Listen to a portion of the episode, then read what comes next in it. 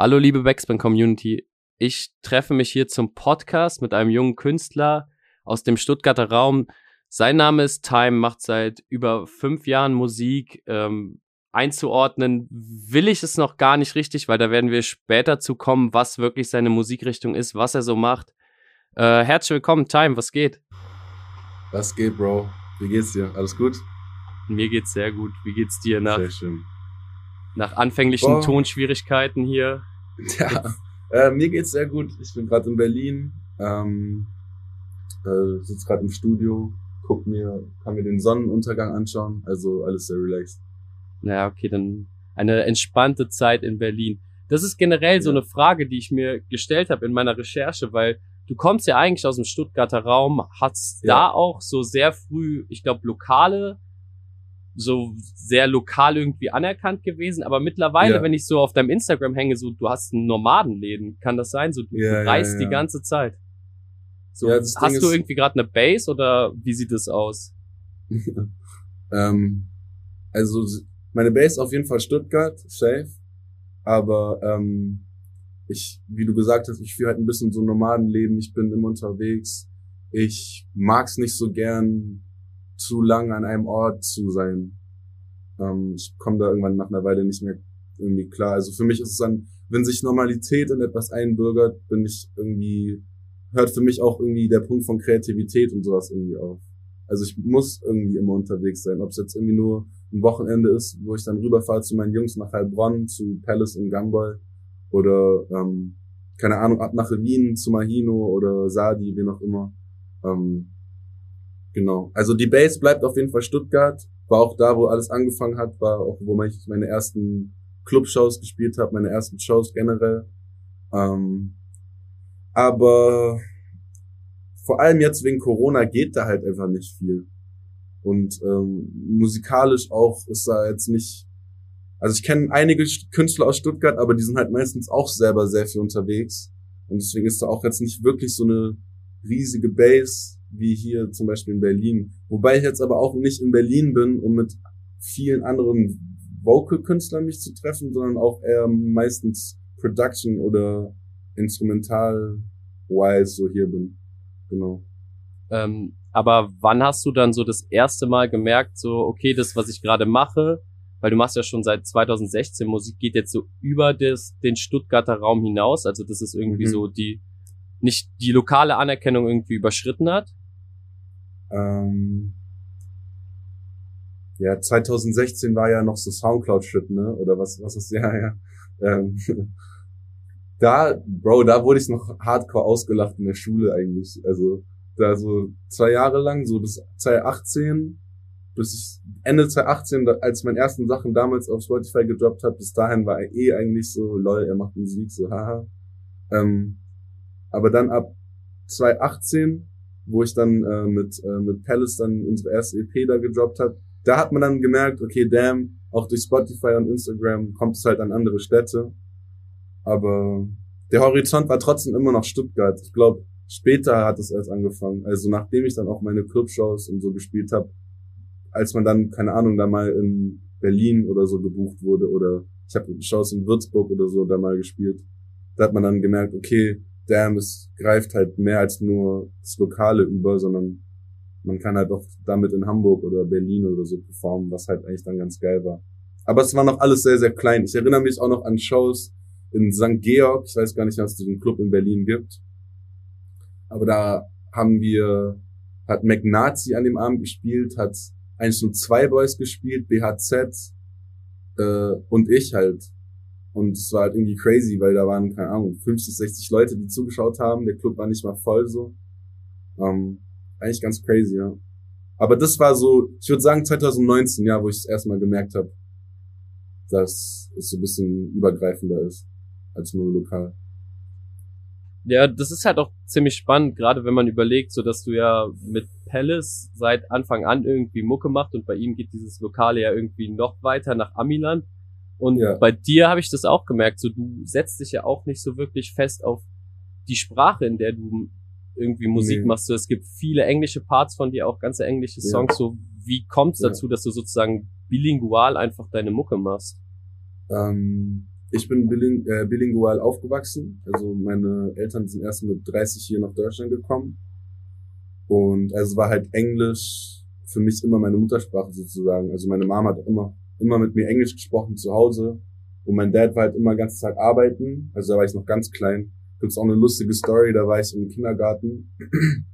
Und die Erzieher dachten, ich hätte irgendwie eine Sprachstörung oder wäre halt irgendwie zurückgeblieben oder so, weil ich kein Deutsch gesprochen habe für zwei Jahre lang in a row. Wo sie dann am Ende halt gemerkt haben, der Junge kann halt gar kein Deutsch und redet halt nur Deutsch mit seiner Mom und war halt so ein bisschen, also das ist so der, der Hintergrund, warum auch ich so viel Englisch benutzt habe, wo auch aber ein crazy Shift wieder gerade ist, weil ich, I remember so, vor zwei, drei Jahren haben mir Leute gesagt, die erfahren im Game waren, haben mir gesagt, hey, go slow, chill mit den Anglizismen und sowas, das ist den Leuten zu viel.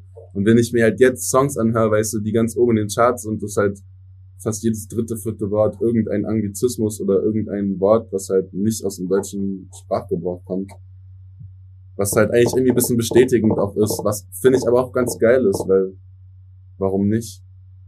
Ja, das ist ja sowieso gerade das Ding, dass so super viele Grenzen aufgemacht wurden über die letzten, mhm. letzten Jahre und du und gerade deine Generation halt super viel dazu beigetragen haben, irgendwie. Ja. Sei es jetzt Punk-Influence, der auf einmal in den Hip-Hop reingekommen ist, oder ja. Dance, Electronic und du hast ja dieses ganze Spiel jetzt so ein bisschen auf die Spitze getrieben, weil so du hast ja, ja auch angefangen, ich sag mal, aus dieser sehr melodischen Rock-Influence Hip-Hop-Richtung mhm. zu kommen und jetzt so ja. das neue Projekt, was du veröffentlicht wirst, äh, veröffentlichen mhm. werden wirst, äh, ist Hyperpop. Ja. Was genau ist es? Weil ich, als ich es das erste Mal gelesen habe, war ich auch erstmal kurz verwirrt und musste Google anwerfen. Was verstehst du darunter? Also ich glaube, das Geile an Hyperpop ist, dass es nicht wirklich Grenzen hat. Und das ist, glaube ich, auch das, was es ganz schön bezeichnet. Ich sag auch manchmal Future Pop dazu, weil ich finde, Pop, so wie er war und wie er ist, ich weiß nicht, schau mal, wenn dich jetzt jemand fragt auf der Straße, hey, was hörst du? Und du sagst ihm Pop, was heißt überhaupt Pop? Pop ist ja eigentlich nur eine Abkürzung für Popular Music, so. Es ist einfach die, die Musik, die gerade gefeiert wird, mäßig. Und was haben wir eigentlich gerade für ein Shift gerade? Wir haben ein Shift, dass die eigentliche Popmusik gar nicht mehr Popmusik ist, sondern eigentlich, wenn du die Charts anguckst, ist es eigentlich noch Trap oder Hip-Hop. So, also ist das jetzt eigentlich so der Pop. Und unter Hyperpop verstehe ich immer und werde es auch immer in meiner Musik so anwenden, dass ich Sachen immer auf die Spitze treibe. Also sagen wir, ich habe einen ultra schönen Song, dann werde ich ihn nicht nur ultra schön machen, dann werde ich ihn vielleicht sogar ultra kitschig machen. Sagen wir, ich habe einen mega sad Song, werde ich ihn mega, mega sad machen, dass halt ich wirklich versuche, meine Hörer da zum Wein zu bringen. Habe ich einen Song, der voll in die Fresse geht, soll halt komplett die Fresse wegblasen. Und wenn ich einen Song habe, der komplett Turn-Up ist oder komplett hyper und komplett durch die, also komplett einfach durchdreht, dann dreht er halt komplett durch. Und ich glaube, das ist so bisschen, was auch Leute noch nicht ganz an diesem Hyperpop-Ding verstehen, sondern wenn man Hyperpop jetzt noch Leuten, zu Leuten sagt, hey, Hyperpop, dies, das, denken die halt viel auch an diese Melodien vielleicht von so Lil Uzi oder solchen Sachen. Ich glaube, er hat es so, was den, seinen Namen angeht, ziemlich groß etabliert im Hip-Hop, würde ich sagen. Oder zum Beispiel Playboy Cardi oder so. Ähm, aber das ist eben noch, bewegt sich im Kosmos von Hip-Hop. Und wo, wo ich halt gerade mit meinem Team und mit meinen Leuten halt hingehe, ist zu versuchen, vielleicht Elemente aus dem Hip-Hop zu nehmen und die mit einzubauen. Sagen wir, die, die Hook hat dann so einen vollen Trap-Drop oder so, aber dass es sich davor halt irgendwie anhört wie so ein Country-Song oder so. Oder dass es halt irgendwie komplett genreübergreifend alles zusammen in einen großen Topf geworfen wird und halt umgerührt und halt am Ende guckt man, okay, was kommt da raus. So. Ob dann EDM oder Techno noch mit dabei ist, eigentlich völlig egal. Oder Dubstep, wie man haben will. Äh, ich finde es auf jeden Fall super, super spannend, weil als äh, dein Manager mir auch die ersten Songs geschickt hat, äh, oder mhm. in mir könnt ihr jetzt auf jeden Fall auch abchecken auf Spotify. Also es ist, es ist auf jeden Fall eine Reizüberflutung. So man, man checkt, ja, ja. wenn man sich den Song gibt, man checkt sofort, ja. was du damit meinst. Ähm, was ziemlich spannend ist. Und dann habe ich mich auch mal so selber, so dieses Hyperpop-Genre, es ist halt super neu, ne? Das gibt's seit zwei, ein, zwei Jahren so. Und in Deutschland, so wie du es machst, gibt's glaube ich, nicht wirklich Vorreiter für dieses ja. Ding. Äh, und ich habe mich mal ein bisschen da reingelesen und das wird auch immer so mittlerweile als das Genre so von den Outsidern und Misfits Mhm. behandelt, so wie es damals Punk irgendwie war. So wie es Äh, aber damals auch dieser Lil Peep Shit war, weißt du noch? Diese Soundcloud-Zeiten. Ja, ja. Ja. So, und das finde ich halt auch super spannend, dass Hip-Hop halt, äh, das ist ja das größte Ding, was Hip-Hop irgendwie hat, so die Mucke der Outsider zu sein. Genau, So. genau. Aber fühlst du dich da auch irgendwie so, so wohl in dieser Rolle des Outsiders, sage ich mal? Ja, ja, übelst. Ich weiß nicht. Es war ja auch schon damals zum Beispiel vor zwei Jahren, als ich Lust gedroppt habe. Ich weiß nicht, ob du Lust kennst. Ähm, habe ich mich auch schon damals ein bisschen als Outsider gefühlt, weil niemand damals hat einen Beat genommen, drauf rumgeschrien, sagen wir jetzt. Und aber es war trotzdem melodisch und es hat trotzdem gebankt wie ein, wie ein Dings oder wie, wie, so ein normaler Trap-Hit irgendwie. Aber oder so Sachen wie Lost sind halt sehr, sehr poppig irgendwie. Und da habe ich mich halt irgendwie immer sehr nicht beschränken wollen auf so, weil wir, ich habe es auch immer gehasst, Leuten zu sagen, oder ich hasse eigentlich generell Leuten zu sagen, ich mache Hip-Hop oder ich bin Rapper, weil ich finde, es passt einfach nicht so. Es ist, und da fühle ich mich halt, da würde ich sagen, auf jeden Fall wie so ein Außenseiter. Weil ich auch viele Homies habe in der Hip-Hop-Szene, wo ich sagen würde, hey, die machen Hip-Hop, auf jeden Fall. Oder die machen Rap, so. Shoutout an einen Luis oder einen Indigo oder einen Mufasa oder ich finde, das ist halt für mich so, ja, guter deutscher Hip-Hop so, aber es ist halt immer noch irgendwie für mich nur Hip-Hop. Wobei auch ein Luis sehr, sehr, sehr poppig wird, auf jeden Fall. Ähm, mit ihm werde ich jetzt auch wahrscheinlich an einem Projekt arbeiten, weil ich glaube, da auch einfach sehr viel geht, wenn wir da unsere so Pop-Kreation irgendwie ein bisschen zusammenbringen. Ähm, aber nochmal kurz zu dem, wo du sagtest, es ist erst seit zwei Jahren oder so ist es ein Ding. Es ist nicht ganz so. Es ist seit vier, fünf, sechs Jahren eigentlich schon so ein Ding. Äh, Es wurde halt mega belächelt. Also es muss halt vorstellen, Hyperpop war halt, wie du sagst, so ein bisschen dieses Außenseiter-Ding. Plus, es, ich weiß nicht, wie viel du dir angehört hast, aber es, es gibt halt eine riesen Bandbreite, ne? Eine riesen Bandbreite. Und viel hört sich halt oft nach so, ah, was kann ich jetzt für ein gutes Beispiel bringen? So, so wie Fireflies oder sowas von O City, weißt du, so ein bisschen verträumte äh, Kinderzimmer-Vibe irgendwie. Und ich glaube, das, das hat halt bei vielen vor so ein paar Jahren noch so ein bisschen so ein Weirdo-Feeling irgendwie bei denen sich angefreundet irgendwie towards Hyperpop. Und das ist das, was auch so ein bisschen weird gemacht hat, glaube ich, von Anfang an. Und auch die Protagonisten darin, so Charlie XCX, A.G. Cook, die ganzen Legends da. Ich meine, A.G. Cook hat früher Dubstep gemacht und wenn du dir mal so ein ähm, DJ-Set von ihm reinziehst, Bro, da kommt überhaupt niemand klar in der Crowd. Also das ist einfach eine Überlastung der Sinne, wie du gesagt hast vorhin. Aber das ist eben, glaube ich, wofür die Leute auch dahin gehen, weißt du? Das ist so ein einmal komplett, einfach bist du da einfach weggebeamt. Und das ist halt irgendwie das Krasse daran. Ja, ich finde es auf jeden Fall super spannend, äh, gerade wenn du auch sa so sagst, so, yo, du willst das Ganze nicht als Rap labeln, es spielt aber irgendwo in diesem Kosmos. So was man Mhm. dann ja sagen muss, was waren denn deine Einflüsse, die du so früher in der Jugend oder als Kind an Musik hast? War das auch so, kommst du aus dem Rap oder was Ja, war die Mucke, die du so früher gepumpt hast als Jugendlicher? Wow, also als Kind habe ich extrem viel Rock gehört. Extrem viel. Ich hatte halt so meinen kleinen CD-Player so und hatte so meine zwei, drei Discs oder halt Radio gehört und war halt immer sehr fascinated bei Stimmen. Und äh, hat, hat sich auch bei mir auch die erste Frage, äh, da war ich noch ganz klein, da ähm, habe ich irgendeinen Song von Nickelback oder so gehört und habe mich halt gefragt so, hey, wie, wie schafft er es, seine Stimme in zwei zu teilen? Habe halt nicht gecheckt, dass doppelstimmig ist, weißt du? Und solche Sachen habe ich, Sachen habe ich mich halt immer gefragt. Hatte End halt diese Rock-Phase. Ich war auch, to be honest, Hardcore-Fan von Tokyo Hotel. Hatet mich nicht, aber ich habe den Scheiß einfach geliebt. Ich weiß sogar, da war ich in der zweiten Klasse oder dritten Klasse. Und wir haben halt legit auch dann sogar eine Band gegründet und so. Haben uns natürlich nach drei, vier Monaten halt, keine Ahnung, weil wir konnten halt alle keine Instrumente spielen. Aber haben es halt End in den Sand gesetzt. So. Aber wir waren halt übelst fasziniert von dieser Idee, weißt du, dieses, ja, dieses Punkige war halt einfach krank. Und dann, später, ähm, als ich ins Gymnasium gekommen bin, äh, war ich halt endfasziniert von Klassik. auch schon davor, weil meine Eltern auch immer viel Klassik gehört haben. Ähm, aber dann war ich sehr, sehr fasziniert von Klassik, weil es so komplex war und ich halt das verstehen wollte.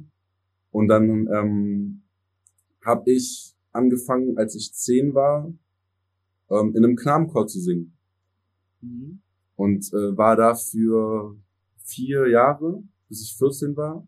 Oder nee, von neun bis 14, also fünf Jahre. Und äh, habe da dreimal die Woche Probe gehabt, teilweise viermal. Wir waren jedes Wochenende eigentlich auf Konzerten, mhm. hatte Gesangsausbildung und habe da halt alles runtergerattert von äh, Mozart bis Bach bis Brahms, alles, weißt du, wirklich alles. Und das ist halt krass, weil wenn du das in so einem Alter lernst, wenn ich das halt höre, ich kann halt die ganzen Koloraturen und alles noch, das ist crazy. Und das ist, glaube ich, so einer der großen Bauteile in meinem musikalischen, in meiner musikalischen Herkunft, weil ich dann doch sehr eine Liebe für diesen Vibe habe einfach, diese, ja, die klassischen, die klassischen Sachen. Und ab dann, halt, als man aufgewachsen ist und Sport und äh, Chor und sowas halt plötzlich vernachlässigt, weil man hat angefangen zu kiffen und äh, Frauen wurden plötzlich interessant und dann war bei mir eine krasse Mac Miller Zeit. Also Mac Miller war so bei mir. Ich war auf seinem allerersten Konzert in Deutschland.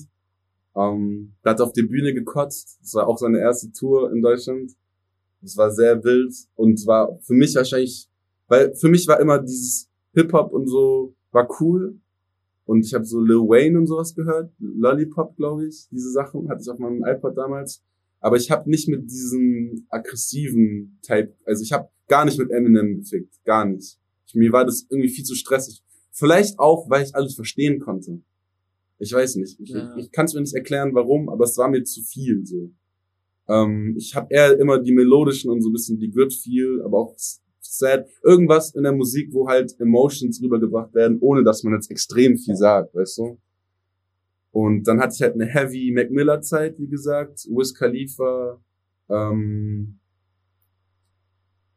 ja, das waren eigentlich so, ja, wenn ich so zurückdenke, waren das, das Mac Miller war wahrscheinlich auch eine Person, die mich dazu gebracht hat, Musik zu machen. Und Kid Cudi, Kid Cudi auf jeden Fall. Diese drei. Weil da war ich, bei Kid Cudi war auch so heilige Scheiße, Mann. Ich, ich habe noch nie irgendwie irgendwas fucked up ist in meinem Leben eigentlich durchgemacht mit meinen 14 Jahren alt, aber irgendwie macht er mich trotz, reißt er mich so mit. Wie, wie macht er das, weißt du, so krank. Ey, das ist super funny, weil ich glaube, wir sind auch so ziemlich ein Jahrgang, tippe ich mal. Wann, wann bist du geboren? Ich bin 98. Ja, ich bin auch 98 geboren ah, crazy, und ich habe so ja. voll das Gefühl, dass es super das Ding von unserer Generation war. Irgendwie aufwachsen mit Rockmusik, so Linkin Park, Green Day fällt mir da auch noch so spontan ein. Ja, sorry, irgendwie, genau, Green Day, klar. Irgendwie fast jeder von Green uns hat dann Day, so Digga, als, ja. als Mac Miller und Wiz Khalifa kam, so das erste Mal mit 13, 12, 13 Jahren sich so gedacht, okay, jetzt switch ich irgendwie zu Hip-Hop und bei mir waren das auch so. Holy Trinity, Wiz Khalifa, Mac Miller ja. und Kid Cudi, so, das ist, ja, das ist ziemlich, ziemlich krass. funny und, ähm, Kanye West halt, klar. Aber Safe. der war ja eh schon immer Legend eigentlich. Ich, meine, ich kann mich nicht zurückerinnern, ohne eine Viva-Session mit meiner Schwester, ohne dass da einmal Heartless oder so lief, weißt du, deswegen, den darf man eh nie vergessen, den Goat.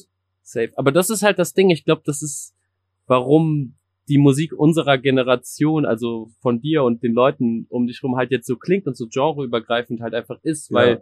Die Musik, die uns bewegt hat, ist halt nicht einfach nur dieser schlichtweg Rap-Rap, sag ich mal, sondern Kid Cudi ja. hat so genau das in Gang getreten, was halt heute einfach so groß ist. Ne? Es ist einfach nicht nur mhm. Rap, sondern Melodie ja. und alle und das finde ja. ich super, super spannend. Ähm, da kriegt man ja auch von ihm irgendwie so Psychedelic Rock Alben und so, die ja auch todeskrass sind. Ich weiß gar nicht, wie das gerade heißt. Spin, so äh, Song. Spin Bullet to Have It. Have genau, das mit dem äh, bisschen verblurrten Cover, genau. Äh, äh, Todeskrass, Mann. Und einfach dieser, dieser Move einfach, weißt du, fuck it, ich mach das, so er hat ja auch seine eigene Genrebezeichnung bekommen jetzt im Endeffekt mit Trip Hop. Also es ist mhm. ja, keine Ahnung, das ist ja eigentlich voll Goals, so. Aber das ist, das ist so das, was du bei dir auch siehst, irgendwie nicht in einer Lane zu bleiben, sondern ja. das hat man ja bei Kid Cudi gesehen. So, du machst ein ja. Trippy-Album, du machst dieses Pop-Album, dann kommt auf einmal ja. ein Rock-Album. David Guetta-Hit. So, David da, Guetta Hit. bin ich auch voll dabei, Digga. Ich bin dir ehrlich. Ist mir scheißegal, weil ich einfach, weil ich EDM auch auf eine Art übelst lieb.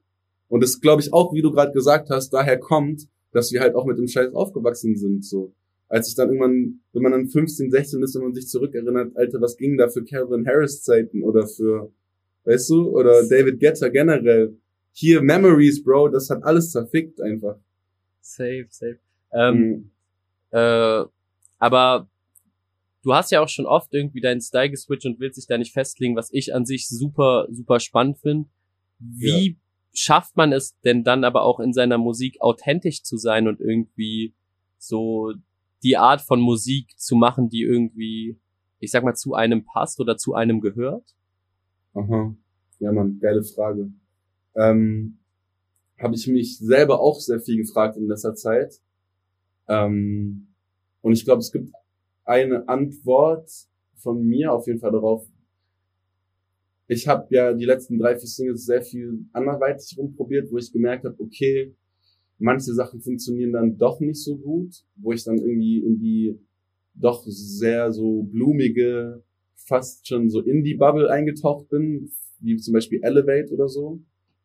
Ähm, wo, ich, wo ich mir halt denk, Digga, ich hätte auch Todesbock halt irgendwie in die Indie-Bubble einzutauchen, wo ich aber gemerkt habe, okay, ich weiß, was ich machen muss. Ich muss diesen einen, dieses eine, was die Leute von mir lieben, immer mitbringen. Und es ist das Emotionale. Und dann ist es, glaube ich, auch scheißegal, was für eine Mucke ich mache. Es muss halt immer irgendein gewisses Grundelement dabei sein. Ich glaube, Time, einfach raspy Voice, emotional Shit.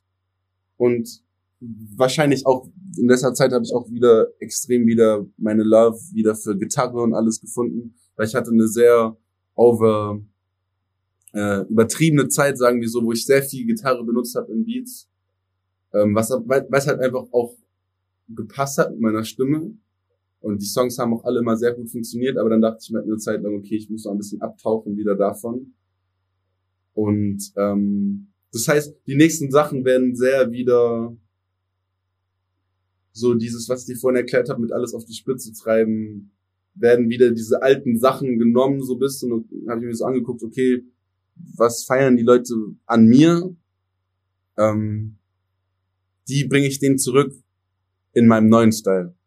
So, das ist auf jeden Fall gerade die Vision. Und halt vielleicht ein bisschen zielstrebiger diesen Style fahren. Also, dass jetzt nach in mir nicht wieder ähm, was komplett Liebes kommt oder irgendwie so äh, verträumte Synthi-Sachen, sondern dass jetzt diese, dass diese Schiene jetzt weiterfahre, weil ich fühle mich sehr, sehr wohl in der.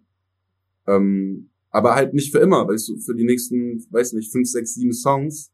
Und dann wird sich halt irgendwie ein neues Ding im Studio überlegt und dann, was wir halt in dem Moment fühlen. Hm. Wenn du sagst irgendwie, dass dieses ganze Grundgerüst ähm, von deiner Musik halt die Emotionen sind, war das ein Ding, was du lernen musstest? Weil ich kann mir vorstellen, dass es super schwer ist, gerade für einen jungen Dude, einfach ja. sich sozusagen auf die Bühne zu stellen und einmal komplett nackt zu machen. Oder war das ja. ein Ding, was von Anfang an irgendwie kein nee, Problem war, für dich war? Ja, das war mein Ding von Anfang an. Das war auch, glaube ich, warum ich so schnell damals in Stuttgart und so auch Anhang gefunden habe, weil ich war damals der erste Autotune-Rapper, sagen wir, der halt for real über Feelings geredet hat. Weil du musst dir vorstellen, es war so eine Zeit, wo Rin gerade hochgekommen ist und sowas. Und es ging halt viel einfach nur um, ich gehe raus mit meinen Jungs heute, weißt du? Und dazu halt die Kehrtwende, dieses bisschen Emotion mit reinzubringen, war auch eigentlich für mich nie ein Problem. Ich fand es auch eigentlich nie schlimm, weil ich gemerkt habe, dass es vielen Leuten wie mir auch damit ging, was auch schön ist durch das Internet, weil man ja Feedback bekommt ähm, und ich wusste, okay, ich kann über diese Themen reden. Es war jetzt nicht so, hey, ich muss über diese Themen reden, sondern ich fühle mich so. Ich habe Probleme in meinem Leben. Ich bin durch Fakt Sachen durchgegangen und die spreche ich an.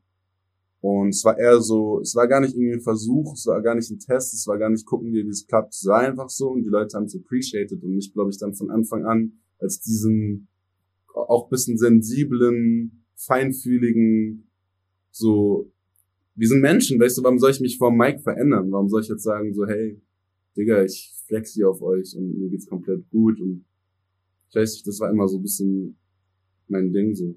Da ist ehrlich gesagt auch irgendwie nie viel drüber nachgedacht. Hm, ja, ich glaube, das ist auch irgendwie der richtige Weg, weil gerade auch wieder, wenn ich da darüber nachdenke, so über das Männerbild, was wir mittlerweile haben, so Übelst, in der Musik, ja. so es, es wird halt einfach sehr viel angenehmer, als es noch vielleicht vor 10, 15 Jahren halt einfach war. So, ja. weil auch ja, oder vor fünf, Bro. Ja.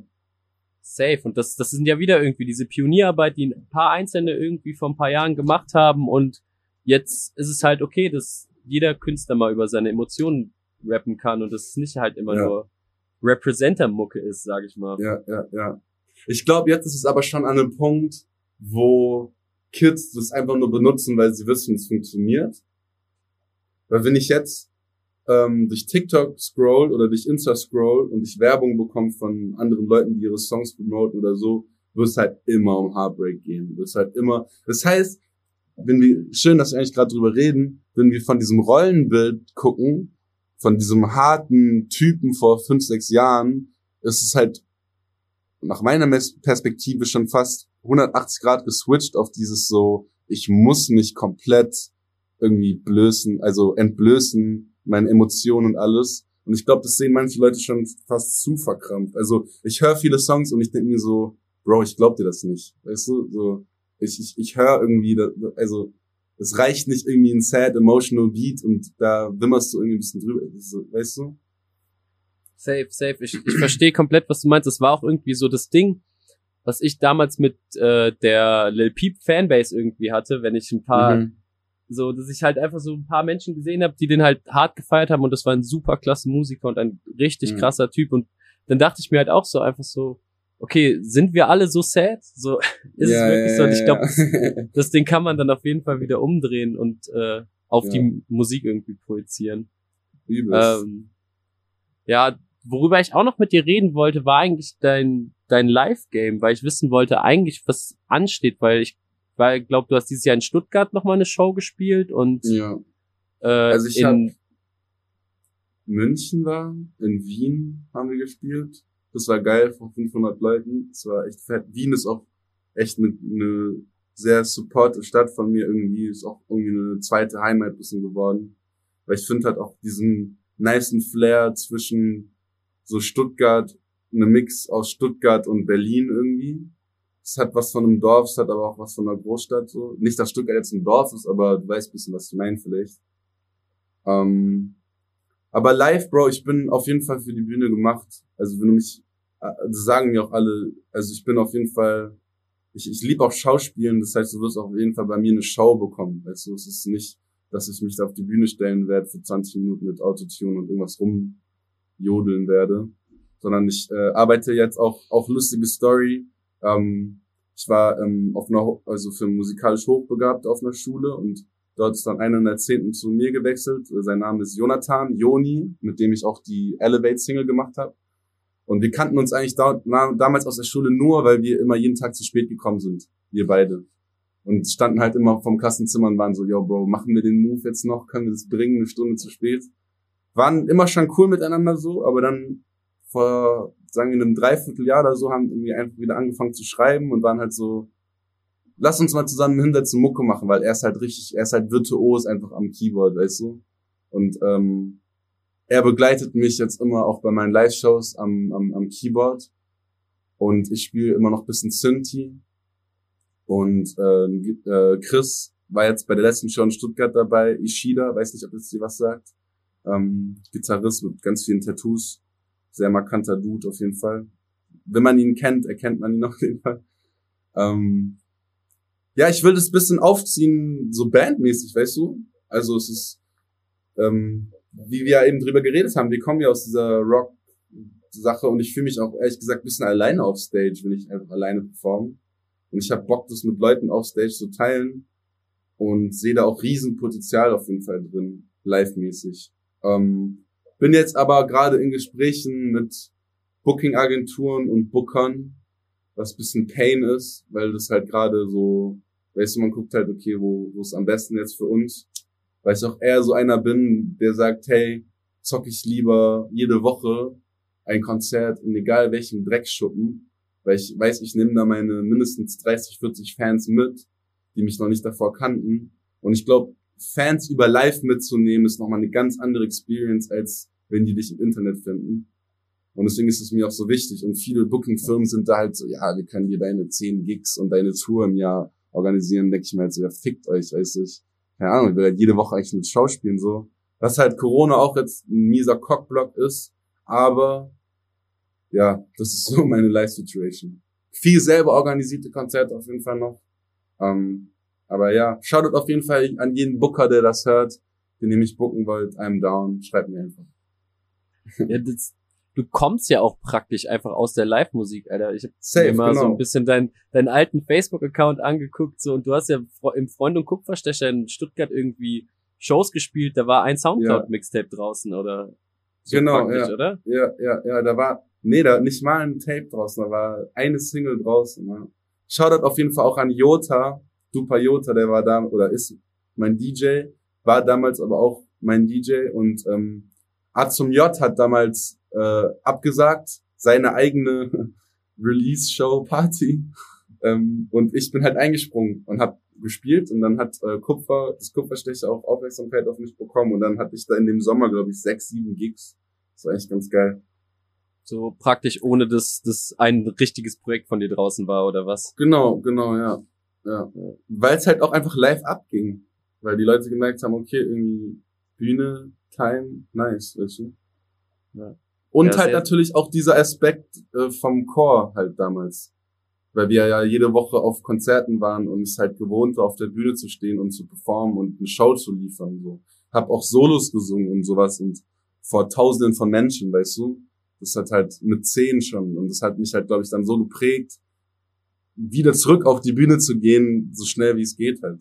Ja, das ist, das ist super spannend, weil ich sehe das in so vielen Interviews von verschiedenen Künstlern, die irgendwie so eine professionelle Musikausbildung genossen haben und fast alle von denen sagen immer, ja, es hat mir im Endeffekt nichts gebracht, so ich hätte mir das auch alles selber mitbringen können, aber dass du hier Ja, Bullshit. Ja, nee, ja, ja. da lügen die, man, da lügen die. Weil dann, wenn sie es nicht bewusst wissen, dann unterbewusst. Weil allein das Gehör, was da gebildet wird, dein Verständnis für Musik, alles einfach, man, so. Je, du weißt, wie es ist, je früher man mit etwas anfängt, desto mehr prägt sich das auch in deinen Kopf. Ich weiß nicht die Zahlen, aber ab einem gewissen Alter ist es viel schwerer, Sachen zu lernen. Ich weiß nicht, ab 25 oder so. Ich don't ask me, ich bin kein Arzt, aber du weißt eh, was ich meine, ne? Safe, auf jeden Fall. Ähm, ja, was ich eigentlich, wo ich eigentlich noch übergehen wollte, so war dieses ganze Ding, die Leute, mit denen, mit denen du Mucke machst und mit denen du irgendwie down bist und äh, mhm. deine ganze also ich sag mal so, das ganze Umfeld und die Menschen, die so aus unserer Generation kommen, ihr seid echt alle gefühlt down miteinander, beziehungsweise unterstützt euch halt super hart. Äh, wie nimmst du irgendwie diesen ganzen inneren Support aus der Szene auf und wie versuchst du auch kleinere Künstler irgendwie zu supporten, die du einfach geil findest? Schau mal, das Ding ist, ne, dadurch, dass ich, wie du schon immer meintest, immer so ein bisschen genreübergreifend war und ein bisschen anders, also um es einfach mal ganz stumpf zu sagen, habe ich, glaube ich, vielen Leuten in der Szene immer Angst gemacht.